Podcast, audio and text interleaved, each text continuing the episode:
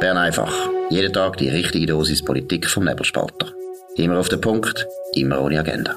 Der Podcast wird gesponsert von Swiss Life, ihrer Partnerin für ein selbstbestimmtes Leben. Das ist Bern einfach an dem 26. September 2022. Dominik Feusi und Markus Somm. Ein Tag nach der Abstimmung beschäftigt uns natürlich immer noch ein bisschen das Resultat. Aktuell ist aber eine Millionendemonstration auf dem Bahnhofplatz in Bern. Was gibt es da zu sagen, Dominik Feusi?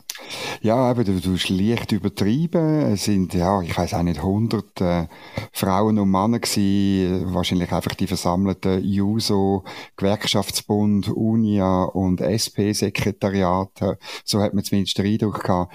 Äh, und haben zwei Reden gelost von einer welschen Dame und von der Tamara Funicello Furor.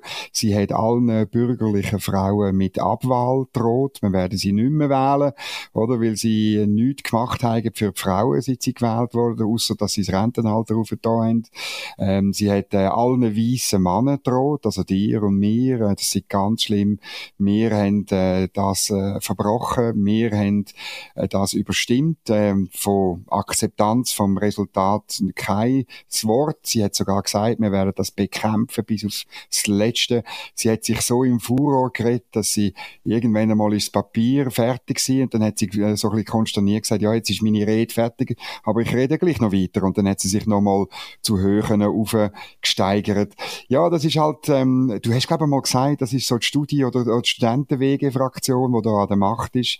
Und beeindruckt hat das da in Bern eigentlich niemand, aber es ist eine Live-Übertragung vom Steuergeld finanzierten Keystone SDA und äh, ja, darum werden heute alle Medien davon schreiben und ja, wie schlimm das ist. Genau, ich habe auch geschaut auf dem Blick TV, dort ist das auch gekommen, da hat man so viele Leute gesehen, aber ich muss sagen, es ist nicht nur eine User-Abteilung gewesen, es sind also noch ältere Herren und Damen gekommen.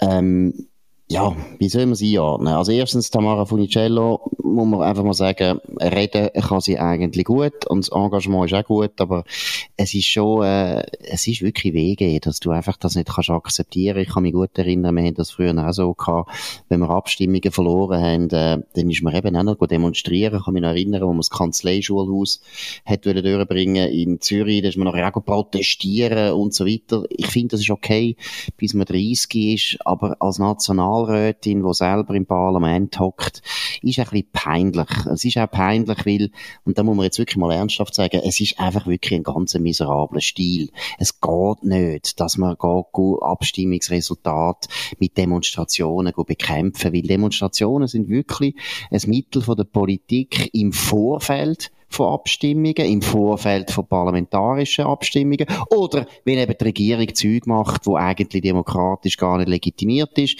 wie das zum Beispiel jetzt im Iran passiert. Das ist so etwas ganz anderes.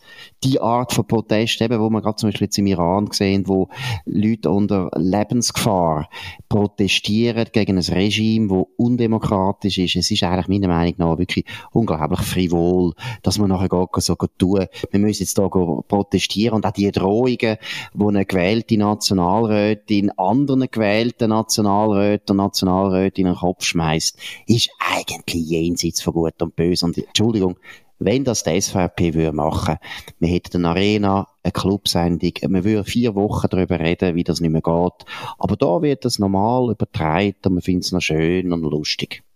Ja, weißt, es zeigt natürlich, um was es der Tamara Funicello geht. Oder es geht nicht ums Geschlecht, es geht nicht um Frauen und um die Gleichstellung der Frauen, sondern es geht um Ideologie. Also eine Frau ist nur so lang eine gute Frau, wie sie eine linke oder sagen wir eine linksextreme Frau ist. Und dann einfach nur eine Zahl, bin ich drüber gestolpert, oder? Es gibt ja bei dem, bei der Behauptung von einer ähm, Geschlechterdiskriminierung beim Lohn, gibt es ja viele Zahlen, die umgeistern. 19 Prozent hört man, 7% hört man. Aber nein, also Beides ist im Übrigen falsch, äh, ähm, weil nicht alle Kriterien einfließen. Aber nein, bei ihr sind es 43 Prozent Lohnunterschied zwischen Männern und Frauen. Und das, es ist wirklich, es ist einfach Humbug, was sie erzählt. Und dann die gläubigen Anwesenden brav klatschen und johlen, obwohl alle, wo zwischen den Ohren etwas haben, wissen, dass die 43 Prozent sowieso, die stimmen nicht einmal in, der, in den Medienmitteilungen von der SP sind die 43 Prozent erwähnt, weil sie schlichtweg oberfalsch sind. Aber das spielt keine Rolle. Fakten spielen keine Rolle, wenn du so viel Ideologie hast wie Tamara Funicello. Genau, und eben, dass es um Macht geht, das zeigt sich auch daran, dass sie wahrscheinlich nichts mehr stört als die Tatsache, dass es eben bürgerliche Frauen gibt, die die AHV-Reform unterstützt haben, aus völliger Überzeugung, weil es nämlich wirklich um ein bisschen etwas Grösseres geht. Es geht darum, eines der wichtigsten Sozialwerke der Schweiz finanziell zu sichern. Jetzt haben wir es für zehn Jahre wieder gesichert, was eigentlich nicht lang ist, also zehn Jahre ist gar nichts. Aber für Frau Funicello ist das natürlich gar kein Thema. Nein, es ist, äh, es ist ein Kindergarten, Debatte. Aber äh, ich glaube, es deutet einfach auf das ein, was wir jetzt ein paar Mal gesagt haben, dass die SP wirklich, obwohl es sehr knapp war, und das muss man ein bisschen bedauern, es hätte nicht so knapp sein weil letztlich ist die Sache so klar. Aber es ist für die SP eine sehr schwerwiegende Niederlage. Und ich glaube, die Bürgerlichen müssen wirklich aufpassen, dass sie jetzt nicht zu viele Konzessionen machen im Schock, weil es eben ein bisschen knapp geworden ist und weil alle Medien behaupten, es sei grösste Graben, Geschlechtergraben, unglaublich viel Graben dabei ist einfach der Graben zwischen links und rechts. Das ist der Graben. Und die Linken haben verloren. Das ist ganz einfach, aber das darf man gar nicht sagen, dass die Linken verloren haben, sondern man muss dann eben über ganz anderes Zeug reden. Eben die Frauen haben verloren. Die Welschen haben haben verloren. Die farbigen Männer haben verloren, obwohl es so viel auch wieder nicht gibt in der Schweiz. Nein, es ist absurd. Aber noch eines, die Bürgerlichen müssen aufpassen, dass sie jetzt nicht aus einer wichtigen, wichtigen Erfolgsmeldung eine Katastrophe machen. Und sie müssen unbedingt aufpassen, dass sie jetzt bei BVG, da geht es jetzt nämlich darum, nicht falsche Konzessionen machen. Was kann man da dazu sagen, Dominik? Wie ist da der Stand? Wie siehst du das? Ja, es gibt ähm, dort zwei Vorschläge. Es gibt einen sogenannten Sozialpartnerkompromiss, wo der Schweizerische Arbeitgeberverband eben zu viele Konzessionen gemacht hat gegenüber den Gewerkschaften. Er hat nämlich einer Vermischung von erster und zweiter Säule zugestimmt. Also, dass es sozusagen ein, ein kleines Umlageverfahren in der zweiten Säule gibt. Das wäre eine Katastrophe. Das ist einfach absurd, was dort der Arbeitgeberverband hat machen und links ähm, applaudiert nicht, sondern argumentiert einfach ähm, und das müssen wir jetzt durchziehen. Der Nationalrat hat das nicht wollen, ist super geblieben und im Ständerat wackeln jetzt die bürgerlichen äh. Das wäre ein Skandal. Man darf insbesondere, wie du gesagt hast, jetzt da nicht drauf eingehen.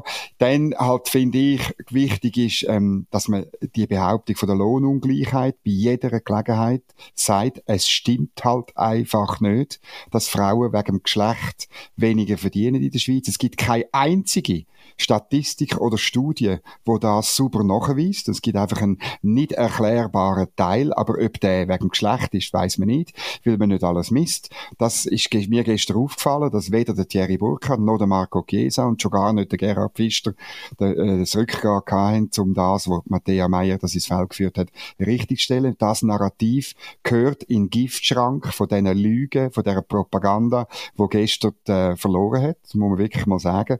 Und dann der dritte Punkt finde ich, und äh, die, das hat der Stefan Hähne heute äh, bei den Tamedia-Zeitungen aufgenommen, es gibt jetzt ein kleines Fenster für konstruktive, liberale Ideen, also zum Beispiel, dass man statt aufs Alter abstellt, beim Rentenalter, dass man auf die Anzahl ähm, Beitragsjahre ähm, abstellen. Die meisten Akademiker tun nämlich etwa zehn Jahre später anfangen, ich sage jetzt richtig einzahlen, wenn sie den ersten richtigen Job haben, wo sie fünf, sechs oder vielleicht sogar sieben, wenn sie zum Bund gehen, 1000 Franken äh, verdienen. Und das ist eigentlich eine Frechheit, dass die dann gleichzeitig ähm, können in, ins Rente, in die Rente gehen, wie ein Lehrling, der mit 18 äh, bereits voll anfangen zahlen hat und immer zahlt hat. Das sind so Ideen. Oder auch, dass man ähm, das Teilzeitleute ihre Lohnbeiträge auf dem 100% Pensum abführen, oder? Weil Teilzeit ist eigentlich asozial, was AHV angeht. Ähm, äh, es gibt weitere Ideen von steuerlichen Anreiz, dass die Leute länger bleiben, einmal die, die können, weil sie dann eben profitieren und weniger Steuern zahlen, wenn sie länger arbeiten. Also so ein Fenster geht auf und das würde ich als Bürgerliche sagen, das müsst ihr nutzen. Absolut. Und was ich ganz wichtig finde, ist der letzte Punkt.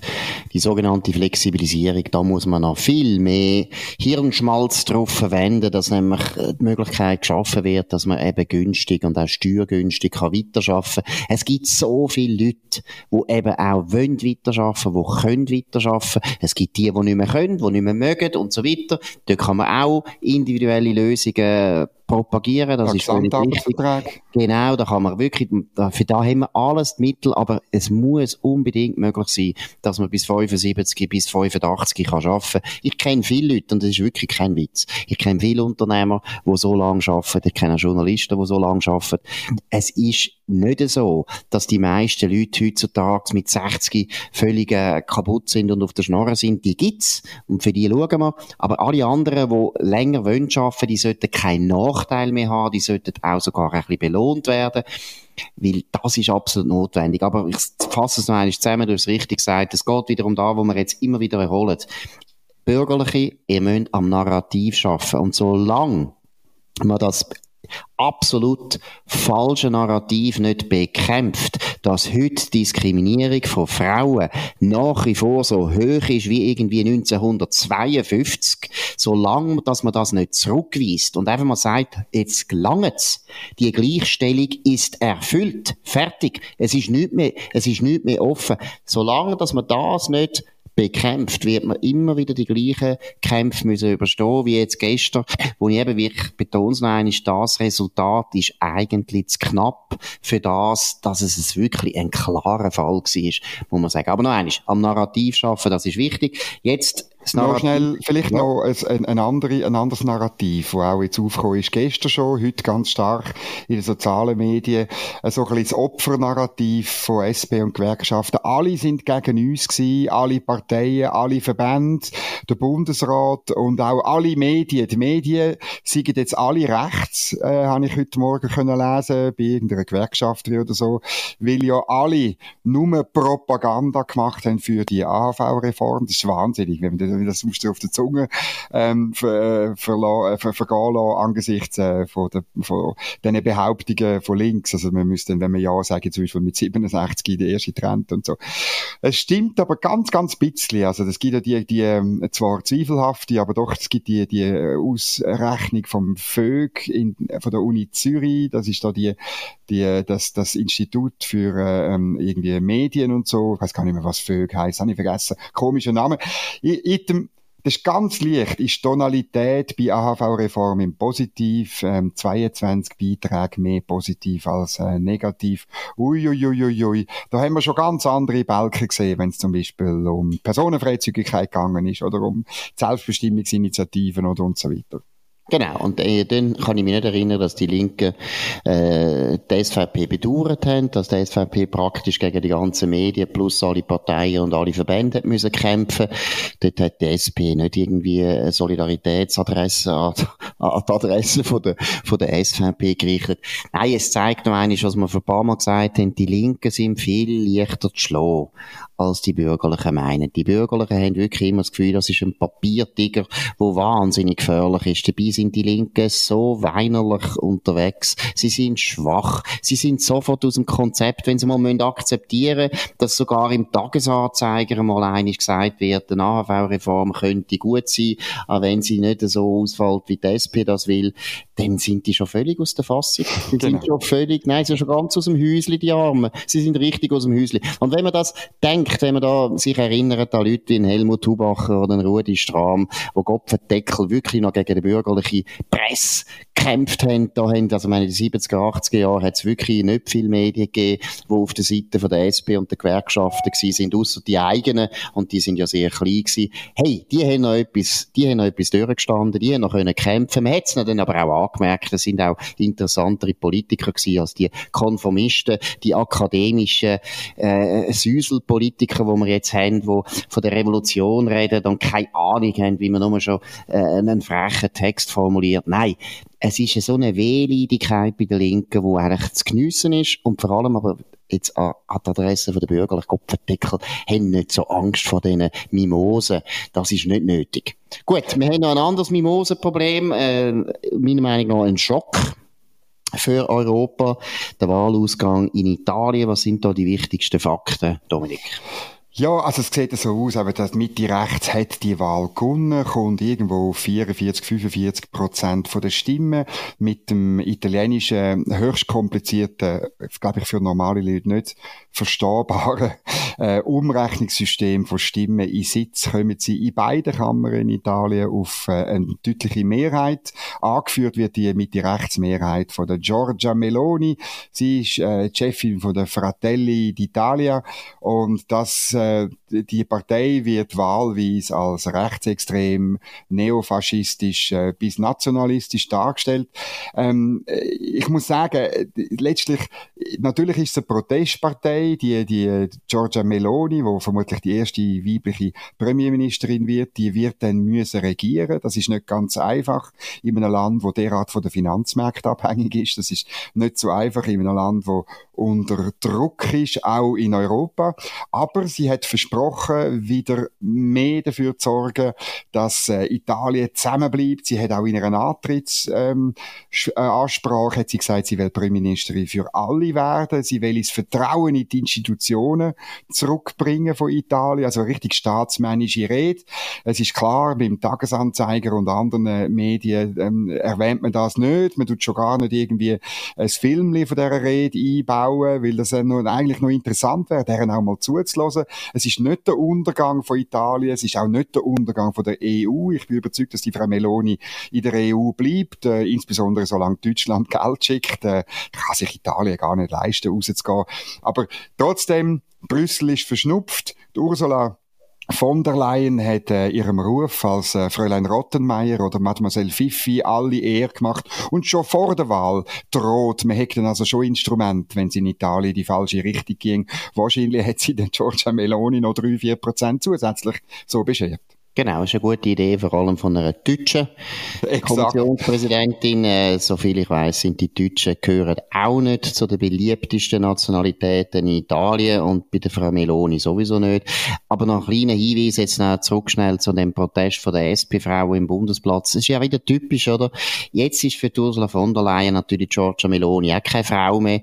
Normalerweise, also wenn jetzt eine ganz eine extreme Kommunistin, ehemalige Kommunistin, Premierministerin werden würde in also Italien. Also Fonicello. Genau, dann würde sie natürlich Ursula von der Leyen gratulieren und sie würde vor allem sagen, oder, es ist so schön, dass jetzt endlich eine Frau in dem Macho-Land Italien die Regierung führt. Das ist so ein Erfolg und das ist einfach wichtig für uns Frauen, ganz gleich, ob wir jetzt politisch übereinstimmen. Das wäre das Normale gewesen, wenn man eben die Leute wirklich könnte ernst nehmen, was die Frauenfrage betrifft. Aber es ist eben auch in der Ursula von der Leyen, wo eigentlich CDU ist, ist nur ein Vorwand gewesen, an die Macht zu kommen. Und äh, solange Frau das sagt, was Ursula von der Leyen oder die EU gut findet, dann ist es eine Frau und dann wird es gelobt und sonst ist sie eben keine Frau. Jetzt, Giorgia Meloni, ehrlich gesagt, ich muss sagen, ich bin ja, unsicher, wie man sie soll beurteilen, weil erstens muss ich schon sagen, starker Tobak, dass da eine Regierung gebildet wird von einer Partei und das ist jetzt die stärkste Partei, wenn es mir recht ist, denn ja. in Italien, wo Gottverdeckel eine direkte Linie kannst zurückführen auf den Mussolini, wo wirklich aus dem postfaschistischen Sumpf rauskommt, das finde ich schon schwer verdaulich, muss ich jetzt ehrlich sagen. Und auch ihre Distanzierungsversuche äh, sind nicht wahnsinnig überzeugend. Also da gibt's noch viel, äh, wo man wirklich muss ein bisschen genau beobachten. Und zwar nicht, oder der Punkt ist ja, niemand erwartet, dass jetzt der Faschismus eingerichtet wird in Italien, ist ja völlig klar. Und ja. man kann ja 20er Jahre nicht vergleichen mit der äh, heutigen Zeit, das ist absurd. Jetzt auch rein, wenn man historisch denkt. Aber es ist doch, finde ich, starker Tobak. Es ist wirklich genau das Gleiche, wenn irgendwo jetzt in Frankreich, nein, sagen wir jetzt, äh, in Polen kämen jetzt die ehemaligen Kommunisten wieder an die Macht, die zurückzuführen sind auf die Stalinisten, muss man auch lernen, leer schlucken. Ich finde das nicht, ich finde das nicht so erfreulich.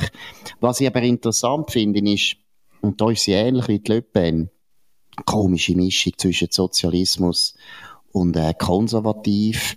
Also da, jetzt wenn ich schaue, finanzpolitisch oder fiskalpolitisch, bin ich gespannt, was da kommt. Sie hat ganz eigenartige Ideen. Was ich aber auch wieder gesehen ist einfach, und da muss man immer wieder sagen, das linksliberale Establishment von Europa wo mit so einer unglaublichen Intoleranz auf gewisse Themen reagiert, wo halt die Leute wirklich beschäftigen. Zum Beispiel in Italien. Immigration ist dort auch ein riesen Thema. Aber wenn jeder, der findet, ja, es gibt jetzt auch langsam ein bisschen zu viele Ausländer bei uns, schon als Neofaschist angeschaut wird, muss man sich nicht wundern, dass die Leute eben dann nachher Faschisten wählen. Also das ist meiner Meinung nach völlig der Klassiker, dass sie jetzt überhaupt an die Regierung gekommen ist. Und das Zweite, was ich auch noch interessant finde, eine Rede, wo du mir darauf hingewiesen hast, wo man sieht, wie sie sich gegen die ganze identitäre Politik, die aus, aus Amerika kommt, äh, wehrt. Und dort muss ich sagen, hat sie vollkommen recht und sie macht das auch gut, oder? Sie tut das gut rausstreichen, warum das, das eine Zumutung ist, der, der Kampf gegen, gegen Geschlecht, gegen Familie, gegen Nation, gegen alles, wo irgendwo mit Tradition zu tun hat oder vielleicht auch mit empirischen Tatsachen. Dort habe ich eben das Gefühl, dass die Parteien viel mehr Erfolg haben, als sich das, das Establishment kann richtig erklären, weil die sind teilweise halt schon so abgehoben und schon so elitär, dass sie nicht mehr merken, dass der ganze Gender-Schrott, wo Tamara Funicello ja ganz bekannt ist, auch in unserem Land, dass der nicht zieht, dass die Leute den Seich nicht wollen. Die Leute haben andere Sorgen. Sie brauchen Strom, sie brauchen Kopfendeckel, Wirtschaft, die wieder läuft, sie brauchen Arbeitsplätze und nicht den ganzen Gender-Wahnsinn. Ja, ich glaube wirklich, oder? Darum habe ich, also ich tue das auch, das Video unten verlinken, da kann man dieser Dame mal zuhören. Ähm, das ist eben das, wo letztlich den Italienerinnen und Italiener wichtiger war, als der konstante Vorwurf vom Gegner und auch von den Medien, dass sie Postfaschisten sind und so, dass sie, dass sie, ähm, eben gefährlich sind, dass sie Nazis sind und so weiter. Es ist klar, man muss genau anschauen, man muss bei jeder Regierung genau anschauen und, und irgendwo durch mein Reflex ist auch ein bisschen kritisch, aber sie trifft einfach einfach wirklich ein Nerv von, von, von Italien, vermutlich von Europa.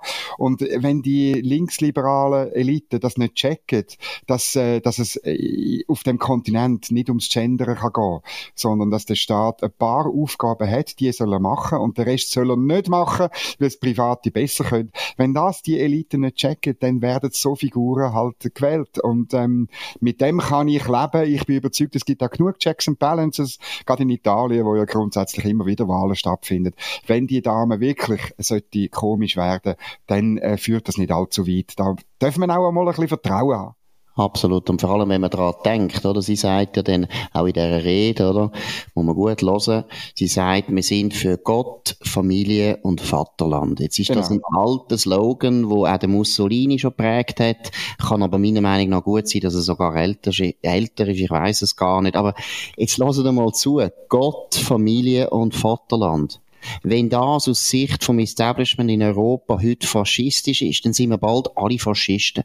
Weil das ist so wichtig, das sind so grundlegende Werte, wo die Leute wichtig finden und wo man sollte ernst nehmen und nicht einfach so hinstellen, als wäre das irgendwie eben rechtsextrem oder linksextrem, spielt keine Rolle.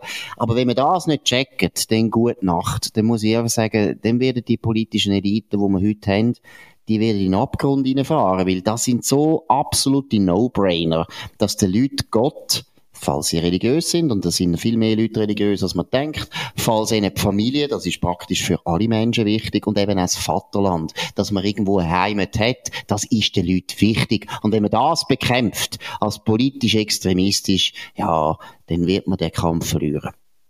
Ja, das denke ich auch. Und vor allem muss man das auch den liberalen Kräften äh, ins Stammbuch schreiben. Oder es braucht eben mehr als eine ökonomische Her äh, Herangehensweise an Politik. Oder also am Schluss geht es eben äh, auch, auch aus der Wunsch nach Freiheit ist aber letztlich ein ethisch-moralischer Grund. Und äh, die Ökonomie ist, wie es ein guter Freund von uns, der Henri Schneider einmal gesagt hat, die Ökonomie ist nur eine Fußnote vom Wunsch nach Freiheit. Absolut, das hast du jetzt sehr schön gesagt. Und das ist jetzt Bern einfach gewesen, oder Rom einfach. Äh, wir kommen wieder morgen auf, der, auf dem gleichen Kanal zur gleichen Zeit, auf nebelspalter.ch. Ihr könnt uns abonnieren auf nebelspalter.ch, auf Spotify, Apple Podcast und so weiter. Könnt uns weiterempfehlen, redet von uns, könnt uns aber auch hoch bewerten, das hilft uns. Und wir wünschen allerseits einen schönen Abend. Das war Bern einfach, immer auf den Punkt, immer ohne Agenda. Gesponsert von Swiss Life, ihrer Partnerin für ein selbstbestimmtes Leben.